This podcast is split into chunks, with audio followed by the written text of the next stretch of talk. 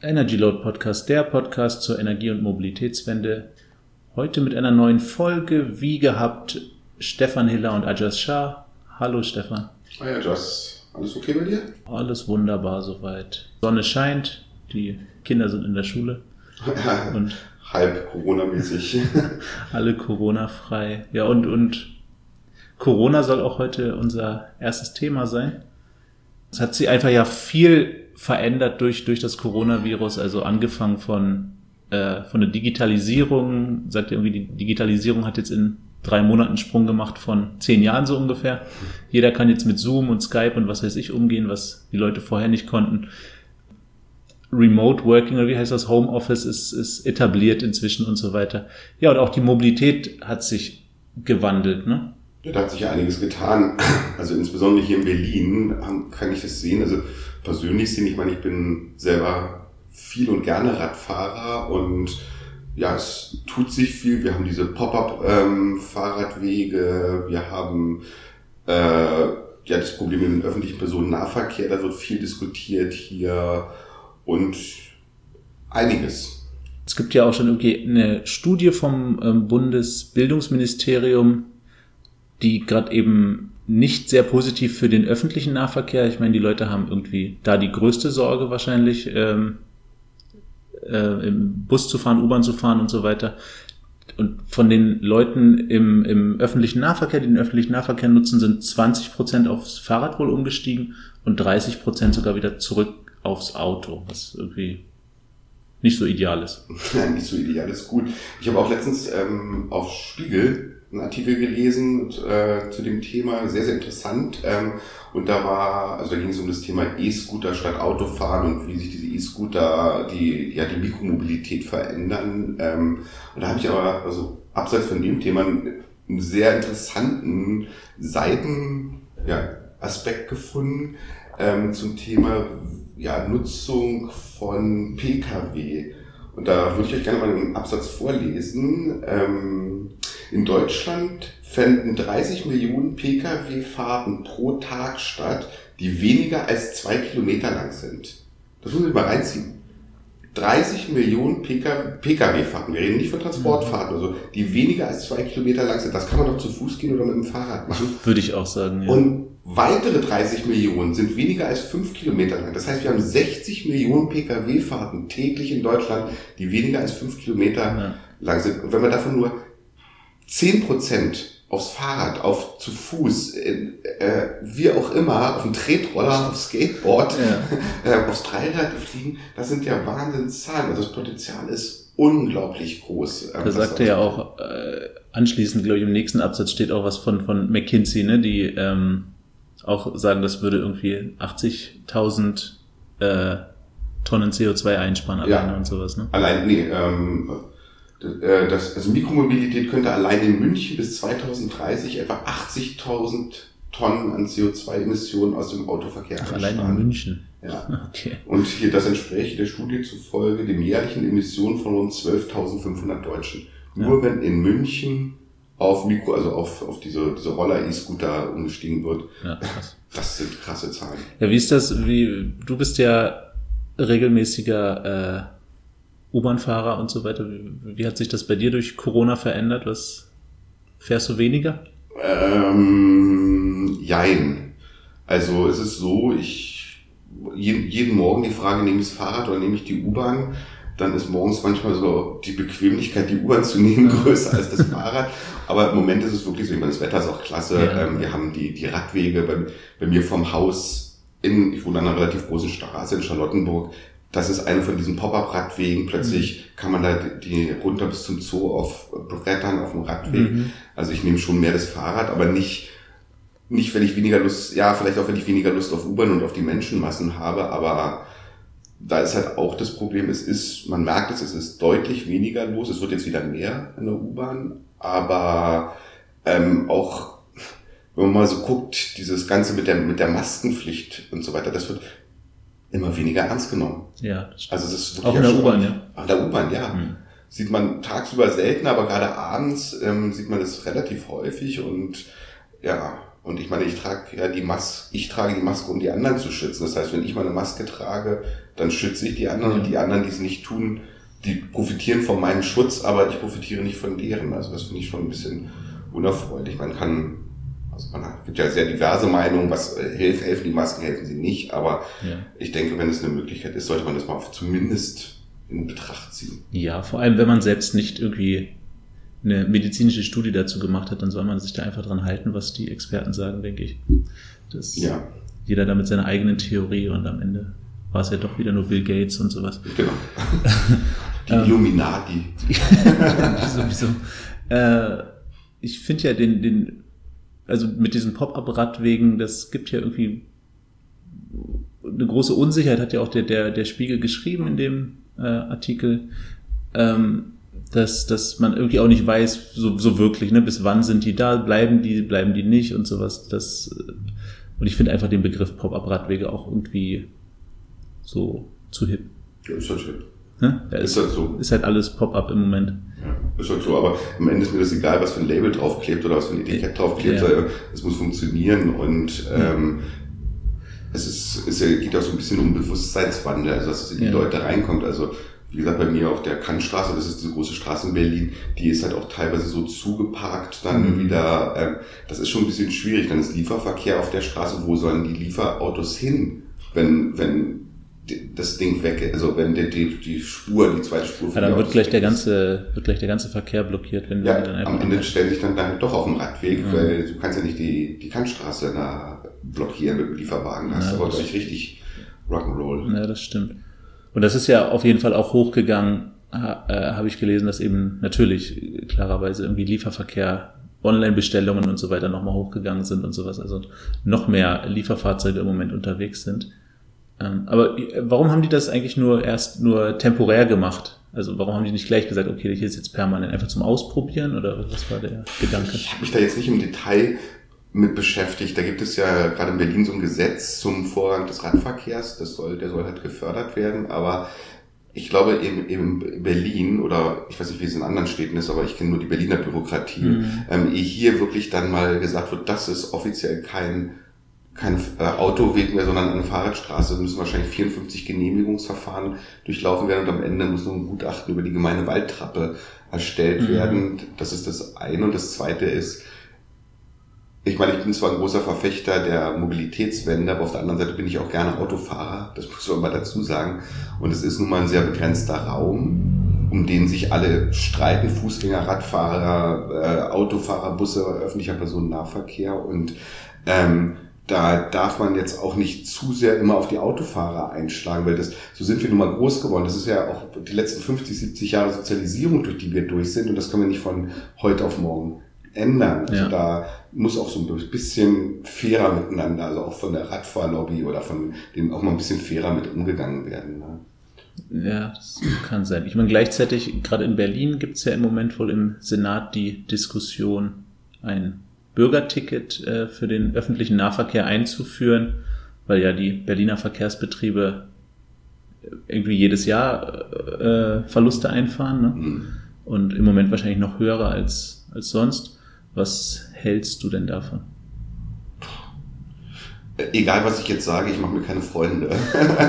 ähm, grundsätzlich, wie wir das nennen, ob wir das Bürgerticket nennen oder ob wir einfach sagen, das ist eine Mobilitätssteuer, die jeder zu bezahlen hat, damit der öffentliche Nahverkehr da ist, Mhm.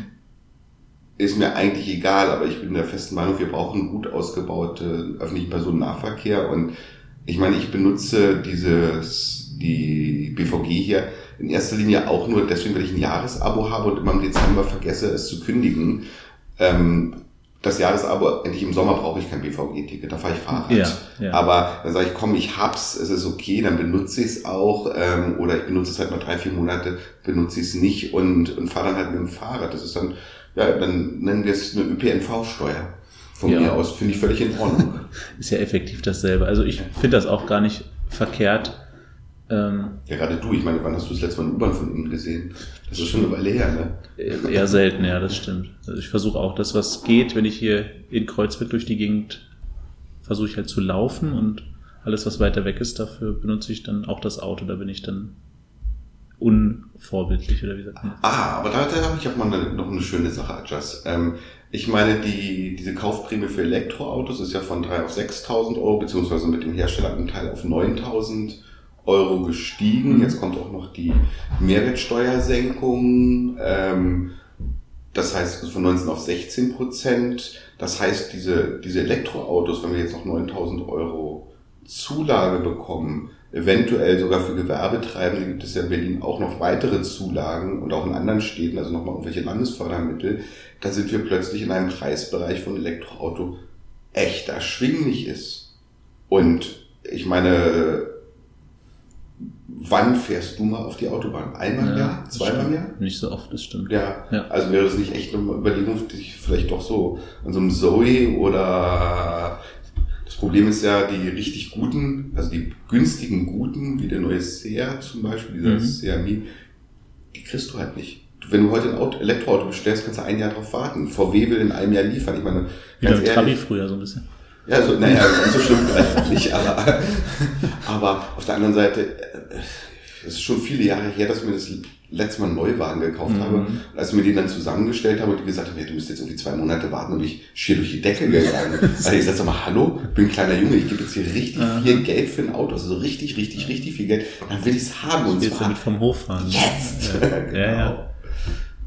Nee, aber d- ich hätte, weiß nicht, nach wie vor so ein bisschen äh, Sorge, dass ich dann keinen Platz an der Ladesäule bekomme und, und so weiter und so fort, muss ich ja ganz ehrlich zugeben.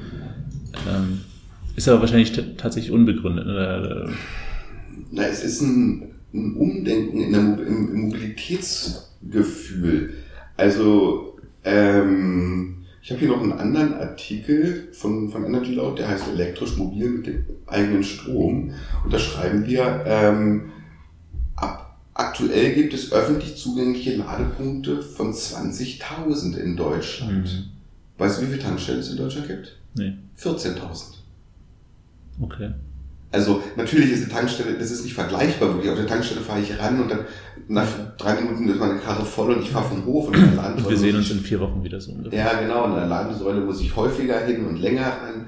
Aber einfach mal diesen Gedanken weiter zu Mhm. also dann brauchen wir halt entweder mehr Ladesäulen oder wir müssen schneller laden oder wir müssen unser ganzes Mobilitätsverhalten verändern. Also in der Denke. Die Denke ist ja die, ich fahre irgendwann immer ich möchte und wenn ich Sprit brauche, hole ich es mir von der Tankstelle, wann immer ich ja, möchte. Ja. Und wenn man einfach ein bisschen mehr plant und ein bisschen bewusster mit der Sache umgeht, dann hat man zum einen diese 30 Millionen Pkw-Fahrten von weniger als zwei Kilometern weg. Mhm. Nur ein bisschen einfach sich das bewusster machen und zum zweiten die, die, diese Ladesäulen-Problematik, die kann man ja auch in den Tag einbauen. Wie auch immer, dann steht, fährt man zu Lidl, Ja. Aldi, Ja. äh, Ikea gerade und dann sagt man, ach komm, dann kriege ich noch eine Stunde Strom oder so. Ja, ja, das stimmt. Ich glaube, das ist tatsächlich etwa. äh, Dieses Umdenken muss auf jeden Fall stattfinden. Das ist auch äh, leichter gesagt als getan. Also ich hatte jetzt, ich habe jetzt, ich spiele jetzt nicht ernsthaft mit dem Gedanken, mir überhaupt ein neues Auto zu kaufen oder sowas.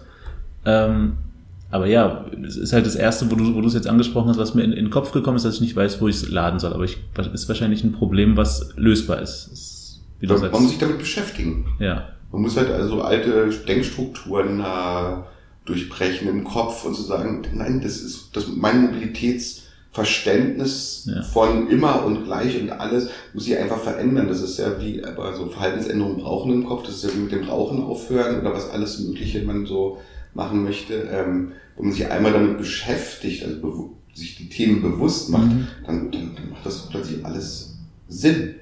Das stimmt. Ja. So, du hast ja gerade schon gesagt, äh, egal was du sagst, du machst dir keine Freunde. Wir kommen zum nächsten Thema, wo man sich keine Freunde macht, äh, Wasserstoff. ist ja jedes Mal, wenn wir das äh, bei Energy Load auch nur im Nebensatz erwähnen, da gehen bestimmte Leute springen, wie sagt man, auf die Barrikaden. Und. Ja. Ich glaube, ich habe das Gefühl, wenn ich das Wort Wasserstoff denke, dann kriege ich schon einen Shitstorm. Ja. Ähm, das Bundeskabinett hat jetzt allerdings eine äh, Wasserstoffstrategie verabschiedet. Da haben sie wohl lange drum gerungen. Ähm, 28-seitiges Papier ist rausgekommen. Bis 2013 soll Deutschland quasi führend in der Erzeugung werden. 30. 2030, was habe ich gesagt? 2013. Nee, drei, ja, das, Marty McFly lässt grüßen. Nee. Äh, 2030, genau, ähm, sollen eben, soll Deutschland führend bei, bei der Erzeugung von Wasserstoff werden. Da sollen äh, bis zu 5 Gigawatt Gesamtleistung, also Anlagen mit äh, Gesamtleistung von 5 Gigawatt entstehen. Ähm, neben dem Einsatz von Wasserstoff in Industrie soll er eben auch im Verkehr gefördert werden. Ähm, was die, das Kabinett versäumt hat, war halt irgendwie eine klare Positionierung, äh, wie der Wasserstoff hergestellt werden soll. Also, dass es äh, nur grünen Wasserstoff geben soll oder nur grüner, dass der Wasserstoff eben auf, auf ne, mit Solar- und Windenergie hergestellt werden soll. Das äh, steht im Papier nicht. Allerdings steht dort Zitat, in der Tat heißt es in, in dem also von der Tagesschau Zitat heißt es in dem Strategiepapier, ähm, dass nur Wasserstoff, der auf Basis erneuerbarer Energie hergestellt würde, auf Dauer nachhaltig ist. Also so. Wasser ist nass. Ähm, aber eben nicht, dass auch nur solcher verwendet werden soll. Ähm, Einsatzgebiete wären eben vor allem ähm, Schwerlastverkehr in der Stahlproduktion, Chemieindustrie, aber auch Luftfahrt. Warum ist, ist Wasserstoff so kontrovers? Warum, warum mögen wir Ich weiß es nicht. Also ich habe das Gefühl, ich meine, wir sind ja beide keine Ingenieure und jetzt auch keine technischen Megaleuchten, sondern wir gucken uns die Themen an und machen uns unsere Gedanken. Ähm, es wird immer wieder technisch argumentiert, wobei das oftmals, also wenn ich die Kommentare dann bei uns auf der Seite sehe oder auch bei Facebook bei uns, dann ist immer nur, äh, das ist eine tote Technologie. Mhm. Das macht man nicht. Das tut man nicht. Also das mhm. hört sich schon so an wie, wie meine Oma. Nein, die war da progressiver, die hat sowas nicht gesagt. das macht man nicht. Also, oder die, die, das haben wir schon vor zehn Jahren versucht und das hat nicht funktioniert. Mhm. Aber ich habe das auch natürlich noch nicht im Detail recherchiert, aber mhm. eine wirkliche Begründung habe ich nicht gefunden. Ja, ich glaube, was, was, ich habe auch ein bisschen nochmal jetzt gerade in der Vorbereitung die so ein paar Kommentare überflogen, die bei uns auf der Seite halt sind schreiben halt so Sachen, dass das eben ähm, ja im Prinzip doppelt und dreifacher Energieverbrauch ist, weil das einmal irgendwie äh, produziert werden muss. Dann wird es auch wieder, dann muss es wahrscheinlich bei der, bei der Speicherung dann noch, kostet das Energie und beim Verbrauch dann eben nochmal. So. Aber wenn wir genug Strom haben, also wenn wir jetzt überschüssigen Solarstrom, also ich eine Wind, eine, ein Windrad aus dem Wind nehme, wenn ich zu viel Strom habe, dann lasse ich doch lieber Wasserstoff produzieren. Ja, ja. Und Wasserstoff kann ich lagern und Wasserstoff kann ich transportieren. Mhm. Ja, ich glaube, mit der Lagerung ist halt problematisch, der verfliegt so schnell. Das ist, glaube ich, noch so ein Punkt. Ja. Selbst in dem, in den, wie heißt das, in den na, Fässern, nicht Fässer, wie heißt das? Tanks. Diese Stahltanks, genau. ähm, ich meine, die, die ähm, Börsenwerte von, also es ist vielleicht die öffentliche Meinung auf, auf Energy Load, ähm, die Börse sieht das auf jeden Fall anders. Die ähm, Produzenten von Wasserstoff, von, von Brennstoffzellen und so weiter. Die Kurse explodieren alle. Prominentes Beispiel ist da, glaube ich, äh, Nikola Motors, die ja ähm, eben Brennstofffahrzeuge herstellen, eben ja Nutzfahrzeuge, LKWs herstellen, ähm, beziehungsweise noch nicht herstellen, ich weiß nicht, also ein paar Prototypen. Die sind halt aktuell ungefähr gleich viel wert, waren vor ein paar Tagen mehr wert als Ford und, und so weiter. Ja, Nikola Motors, äh, über die berichten wir schon seit Jahren immer mal wieder auf unserer Seite. Scheint aber echt immer so ein Nischenthema zu sein. Also alle reden über einen Tesla Semi, mhm. aber ähm, dann irgendwann kam bei uns auch in den Fokus Nikola Motors. Dann hieß es, sie machen Elektrolaster, so wie Tesla, und dann waren sie plötzlich auf Wasserstoff und dann wollten sie ein eigenes ähm, Tankstellennetzwerk aufbauen und so. Also es scheint eine ganz rührige Firma aus den USA zu sein. Wir sind auch ehemalige Tesla-Menschen, ne, die das gegründet haben. Nikola, Nikola Tesla, ja, ja. jetzt kommt es ja wieder zusammen. ah, Schweinchen schlau. Ja, ja. Ähm, also die haben im Moment eine Börsenbewertung von irgendwie 20 Milliarden, was äh, ähnlich wie Ford ist, wie gesagt. Ähm, 14.000 14 Bestellungen gibt's äh, inzwischen. Unter anderem ja, Anhäuser Busch, äh, Budweiser, die haben irgendwie 800 Fahrzeuge bestellt. Ähm, die haben außerdem ein, ein, im Prinzip ein Modell, was sie gerade entwickeln, das Badger, der soll wohl ein Hybrid-Pickup-Truck sein, also in Konkurrenz zum, wie heißt das, zum, zum Cybertruck. Ähm, den kann man wohl ab, ab Ende des Monats, jetzt ab Ende Juni, ähm, kann der vorbestellt werden. Wie gesagt, also das Thema Wasserstoff, ich, ich bin da immer ein bisschen vorsichtig, mhm. äh, auch wenn ich dafür, glaube ich, zu wenig von dem Thema verstehe. Aber da möchte ich jetzt mal hier gleich einen kleinen Aufruf starten an unsere Hörer und unsere Leser. Ähm, warum eigentlich? Warum eigentlich ist das alles, ist das alles ein Problem? Ja. Also könnt ihr uns mal vielleicht, also ich habe es nicht wirklich verstanden, warum alle das so so, so schlimm finden? Oder sind wir in der falschen Community? Wir haben halt nur die ganzen Elektro- Autoliebhaber und Wasserstoffhasser bei uns und auf mhm. anderen Plattformen gibt es dann die Wasserstoffliebhaber und die Elektroautohasser. Ja. Kann ja auch sein, dass ich einfach nur eine falsche Perspektive habe. Ja, ja, ich glaube, das ist ja tatsächlich so die, die Themen, mit denen wir uns beschäftigen. Da sind ja auf allen Seiten Dogmatiker unterwegs, auf jeden mhm. Fall die. Aber würde mich auf jeden Fall auch interessieren, das Thema mal wirklich irgendwie ausgiebig zu besprechen. Also wenn ihr da ähm, Meinungen zu habt, schreibt die info at energyload.eu. Wir sind gespannt auf jeden Fall. Ähm, ja, Nikola Motors noch dazu, die sind vor, ist gar nicht so lange her, sind die halt an die, an die Börse gegangen über so ein, wie, nennt sich das, über so einen Umweg, also die haben nicht so einen klassischen IPO. Ein Reverse IPO nennt sich das. Nennt sich das so, okay. Ja. Sondern die haben halt irgendeine Firma, die schon an der Börse war, da haben sie halt ihre die haben sie gekauft und dann ihre Assets reingebracht, ja. die Anlage verbilden. Ja. Genau, da, dadurch haben, sind irgendwie äh, 700 Millionen ähm, in die Kassen gekommen, haben 700 Millionen beim Börsengang eingesammelt. Aber wie funktioniert das dann? Dann haben, geben die neues Kapital dann neue Aktien rausgegeben. Okay. Ja. Und das wollen sie eben äh, in der gleichen Menge nochmal in den nächsten beiden Jahren machen. Sollen, soll eben das Kapital nochmal um 700 Millionen äh, erhöht werden. Und zusätzlich sollen auch noch Anleihen ausgegeben werden, steht in den, äh, wie heißt es, SEC-Documents wohl drin. Mhm. Also doch einiger, einiges an Kapitalbedarf, trotz irgendwie, naja, ist halt Entwicklung natürlich, aber 14.000 Bestellungen und so, so ein, ist ja auch nicht so billig. Ja, auf der anderen Seite weiß ich nicht, was die da für ein Modell fahren. Ob die das wie Tesla fahren, ich bestelle, also erstmal muss ich 10.000 Dollar anzahlen oder ähm, das ist ja auch oftmals eine, ich meine, eine Warenvorfinanzierungsfrage. Da wenn ja. die 14.000 Autos vorfinanzieren müssen, ehe sie dann beim Kunden landen, das kostet richtig Geld. Ja, das stimmt. Das ist dann eher eine Liquiditätsfrage als eine Profitabilitätsfrage. Und gleichzeitig möchte Nikola Motors von Tesla auch ähm, Geld haben, die, also da läuft ein Rechtsstreit geht's, da geht es darum, dass das äh, Truck-Design des Tesla Semi wohl, so sieht Nikola Motors das, eben abgekupfert wurde von, von, von ihnen. Von Elon Musk. Ja, andersrum, dass, dass Elon ja. quasi geklaut hat. Der, Echt? Und wie viel wollen Sie? Äh, zwei Milliarden, was quasi. Oh. Also entweder wahrscheinlich, wahrscheinlich ungefähr das, ne, was jetzt 700 und 700 und dann noch Anleihen vielleicht, das wären auch zwei Milliarden, also entweder so oder so, wahrscheinlich. Sie brauchen zwei Milliarden, kann man sagen. Genau, dann holen wir es uns bei Onkel Elon.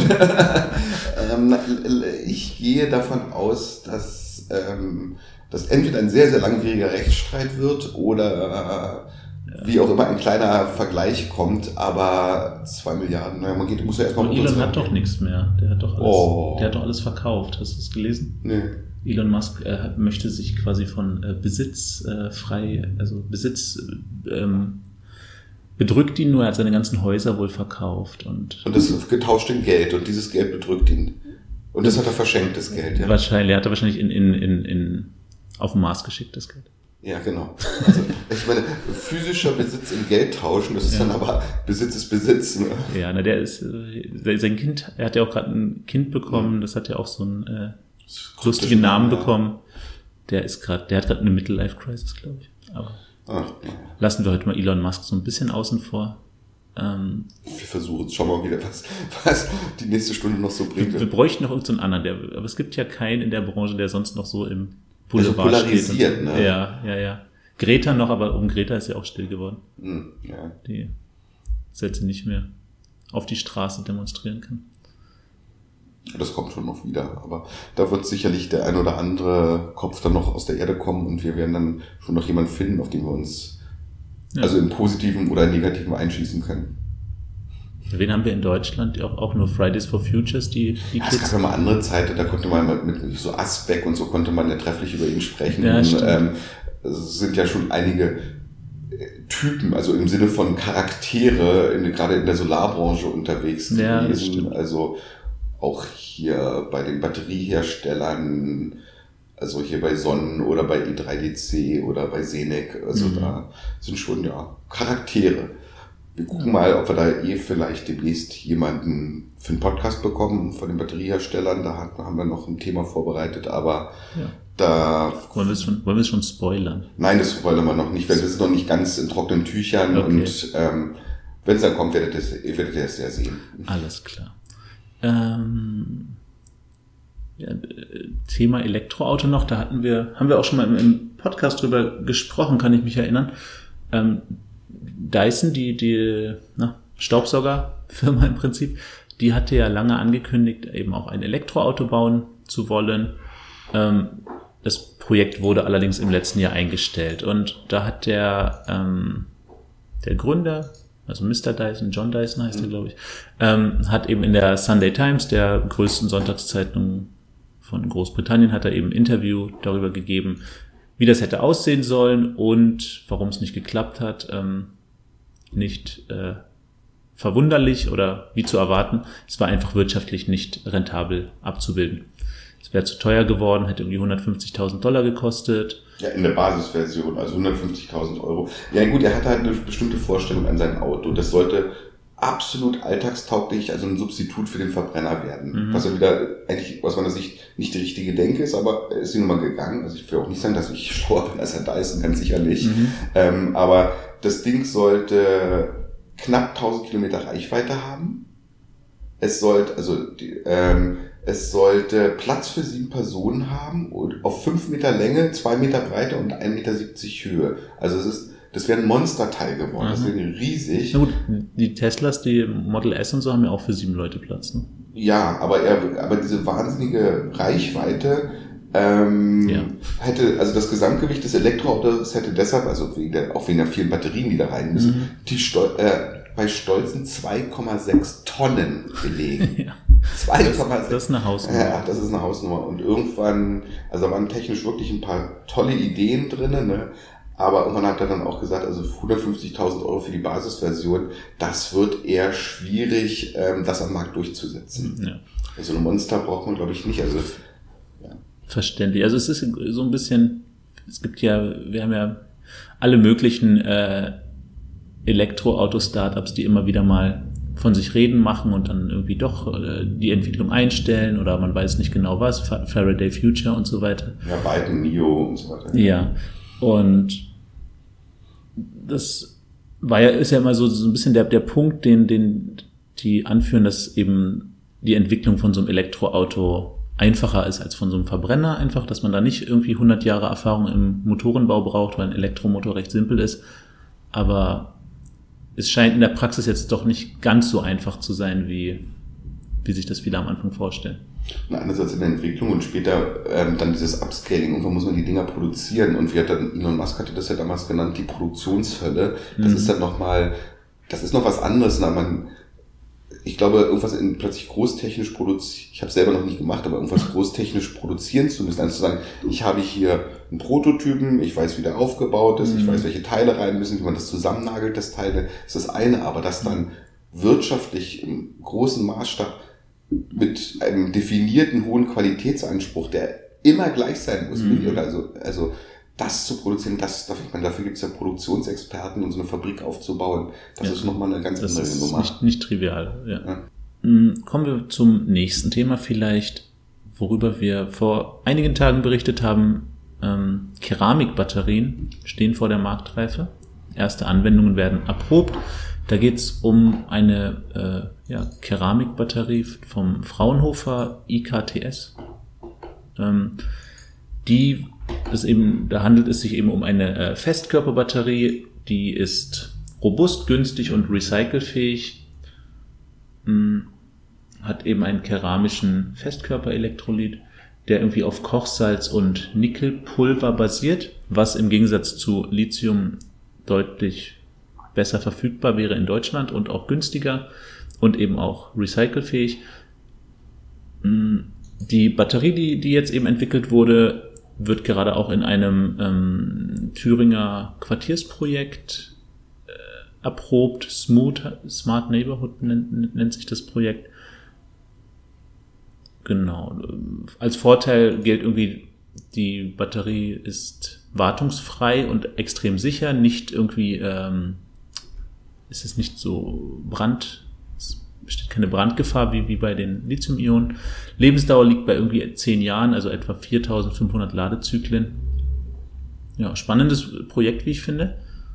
Ähm, jetzt gibt's ja Keramikbatterien wohl schon seit den 80er Jahren, haben sich aber damals nicht durchgesetzt oder konnten nicht gegen äh, Lithium-Ionen gewinnen.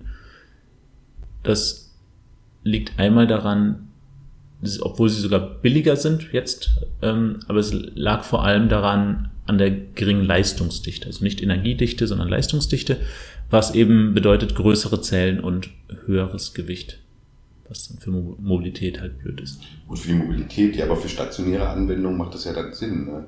Ja, das stimmt. Deswegen wird es auch da eben in Thüringen gerade für solche Sachen eingesetzt. Ähm, sonst würde der Dyson wahrscheinlich fünf Tonnen wiegen oder so. Wobei wir ja irgendwie auch jedes Mal die Kommentare kriegen, wenn wir irgendwas zur Batterieforschung kriegen. Ja, die nächste, die nächste Wunderbatterie und sowas. Es passiert halt wahnsinnig viel in dem Bereich. Also da könnt ihr auch gerne mal auf Energy Load EU gucken und im Bereich Stromspeicherforschung ähm, mal klicken. Da haben wir also wöchentlich oder fast täglich Artikel zu, oder zumindest wöchentlich. Mhm. Und ja, es wird immer gesagt, ja, dann die nächste Wunderbatterie, die nächste Wunderbatterie. Aber es ist auf der anderen Seite, es passiert so wahnsinnig viel, weil auch viel passieren muss. Also zum einen, äh, Lithium-Ionen-Akkus sind nicht der Weisheit letzter Schluss. Ja. Dann ist es äh, auch eine Frage der Ressourcen, also was wird genutzt, Kobalt, Nickel und so weiter, das sind ja alles auch problematische Materialien. Mhm. Ähm, ja, also ich ja, und die Entwicklung dauert halt einfach Zeit. Deswegen, wir berichten darüber, das sind in verschiedenen Stadien. Also hier wird eben schon davon gesprochen, dass es kurz vor der Markteinführung steht. Äh, andere Sachen, über die wir berichten, sind halt gerade irgendwelche ähm, Frühphasenprojekte an der Uni und das ist halt Materialforschung und nicht irgendwie die Entwicklung von einer iPhone-App, die dann ein halbes Jahr dauert oder sowas. Ja. Wie gesagt, also wir, wir greifen diese Themen immer auf im Moment, weil wir das sehr spannend finden, vor allem weil es in mehrere unserer Bereiche reingeht. Das bringt also zum einen stationäre Stromspeicher, Heimspeicher, was so ein Fokus von Energy Load ist. Auf der anderen Seite in der Elektromobilität spielen natürlich Batterien eine Riesenrolle. Das ist, ein, ich meine, das ist mit das Kernelement des Elektroautos. Also ja. ja ja, war ja mal irgendwie die, die Grundidee von Energy Load, ne, dass wir das dass wir uns mit Batterietechnik beschäftigen. Ja, die Grundidee war, als wir 2013 angefangen haben, eigentlich Heimspeicher. Da war das so ein Markt, wo, oder eine Idee, da, da war noch kaum einer am Markt, was ganz Neues. Und dann kam relativ schnell, wer von Heimspeichern redet, redet auch von Elektroautos. Damals war es halt so, dass Daimler eigene Heimspeicher hergestellt hat und Elektroauto und immer diese Vorwärts-Rückwärts-Integration in der Wertschöpfungskette. Ja. Und so hat sich dann Energy Load entwickelt, weiter, zu, ja primär fast zur Elektromobilität. Also die macht mit Sicherheit mindestens 50 Prozent bei uns aus. Ja klar, da passiert ja auch einfach. Passiert mehr. Ja. Ähm, ja, letzte Meldung dann für heute, glaube ich. Äh, wie nennt sie das? Pipistrel Elektroflugzeug? Ja, das ist lustig. Ähm, ist eben, hat jetzt als erstes Elektroflugzeug eine äh, Zulassung bekommen. Ähm, das ist ein Trainingsflugzeug vom slowenischen Hersteller Pipistrel. Äh, die forschen und arbeiten seit 2007 eben an elektrischen Antrieben für die Luftfahrt. Äh, die ersten Exemplare wurden auch schon verkauft. Ähm, ja, die gehen wohl in die Schweiz, ne? Genau, die gehen in die Schweiz an irgendwie, ich habe es mir aufgeschrieben, Air Alpine GmbH, das ist so was wie ein äh, ne, wo man Flugstunden nehmen kann. Ja, Ausbildungs. Ja. Die sehen das als Ausbildungsflugzeuge. Also ich meine, genau. die sind jetzt wirklich zugelassen. Man geht davon aus, also für ohne Probleme 30 Minuten Flugzeit und dann kommt noch eine Reserve dazu. Also sie haben eine maximale Flugdauer von 50 Minuten mhm. und das ist jetzt, das ist ein Kleinflugzeug, ähm, aber für kleine Strecken sicher geeignet und gerade für Ausbildung, ja. weil dann nämlich auch die Betriebskosten deutlich geringer sind als bei, bei normalen Flugzeugen. Ja, also gerade der, der Käufer in der Schweiz eben, der hat da wohl so ein Konzept, dass das auch komplett ähm, über Solarenergie äh, gespeist wird, aufgeladen wird und das soll pro Jahr eben äh, 12.000 Flugstunden ermöglichen. Die, die ja klar, mit der entsprechenden Solaranlage ähm, dran und da, um die Batterien zu laden. Ja. Finde ich erstmal wieder ein kleiner Schritt in Richtung nachhaltige Mobilität. Ja, ich meine, das, das haben wir ja auch schon äh, überall gelesen, dass eben der Flugverkehr extrem großen Anteil am CO2-Ausstoß hat. Ja. Was, es passiert also, also auf dem Thema Elektroflugzeuge und Flugtaxis passiert wirklich wahnsinnig viel. Man, und das ist jetzt gar nicht mehr so marktweit, so weit weg vom Markt, wie man glaubt. Also nicht, nicht so spacig und was auch immer. Ja. Wir haben auf Energy Load einen eigenen Bereich zu Elektroflugzeugen. Da gibt es und Flugtaxis, da gibt es viele interessante Artikel. Mhm. Und weil wir das Thema auch wirklich spannend finden und vorantreiben wollen und da auch eine Diskussion entfachen wollen, die wir sonst irgendwo, also eigentlich nirgendwo finden, haben wir auch bei Facebook jetzt eine eigene Gruppe Elektroflugzeug gegründet, also facebook slash, äh, .com slash group slash Elektroflugzeug, mhm. wo wir anfangen Artikel zu sammeln die Gruppe aufbauen. Sie ist ganz frisch gegründet, wir sind glaube ich fünf Mitglieder im Moment, aber wenn ihr Interesse an dem Thema habt, ähm, kommt gerne in unsere Facebook-Gruppe mhm. und ja, weil das halt ein sehr spezifisches Thema ist. Also da möchten wir nicht rechts und links über Elektroautos und Elektroschiffe reden, mhm. und da wollen wir uns wirklich auf den Elektroluftverkehr ähm, mal fokussieren und da mal versuchen, ein bisschen Diskussion reinzubringen, weil Diskussion zum Thema Elektroflugzeug finde ich wenig oder ich suche falsch. Zumindest auf, auf Facebook, ne? Ja, wo ich halt üblicherweise unterwegs bin, ja. Okay, Gut. das. Ich denke, für heute haben wir es erstmal. Also wir haben es ja jetzt ähm, kurz und knackig gehalten. Ähm, wir, genau, wir sagen euch zu, wie jedes Mal, ähm, dass wir jetzt wieder häufiger Podcasts machen, was wir dann irgendwie, wie auch immer, ich, keine Entschuldigung. Also ich, wir hoffen, es hat euch gefallen und ähm, ja, folgt uns auf LinkedIn, Twitter, Xing, Facebook und natürlich auf energyload.eu. Genau. Dann, ja, tschüss. Tschüss.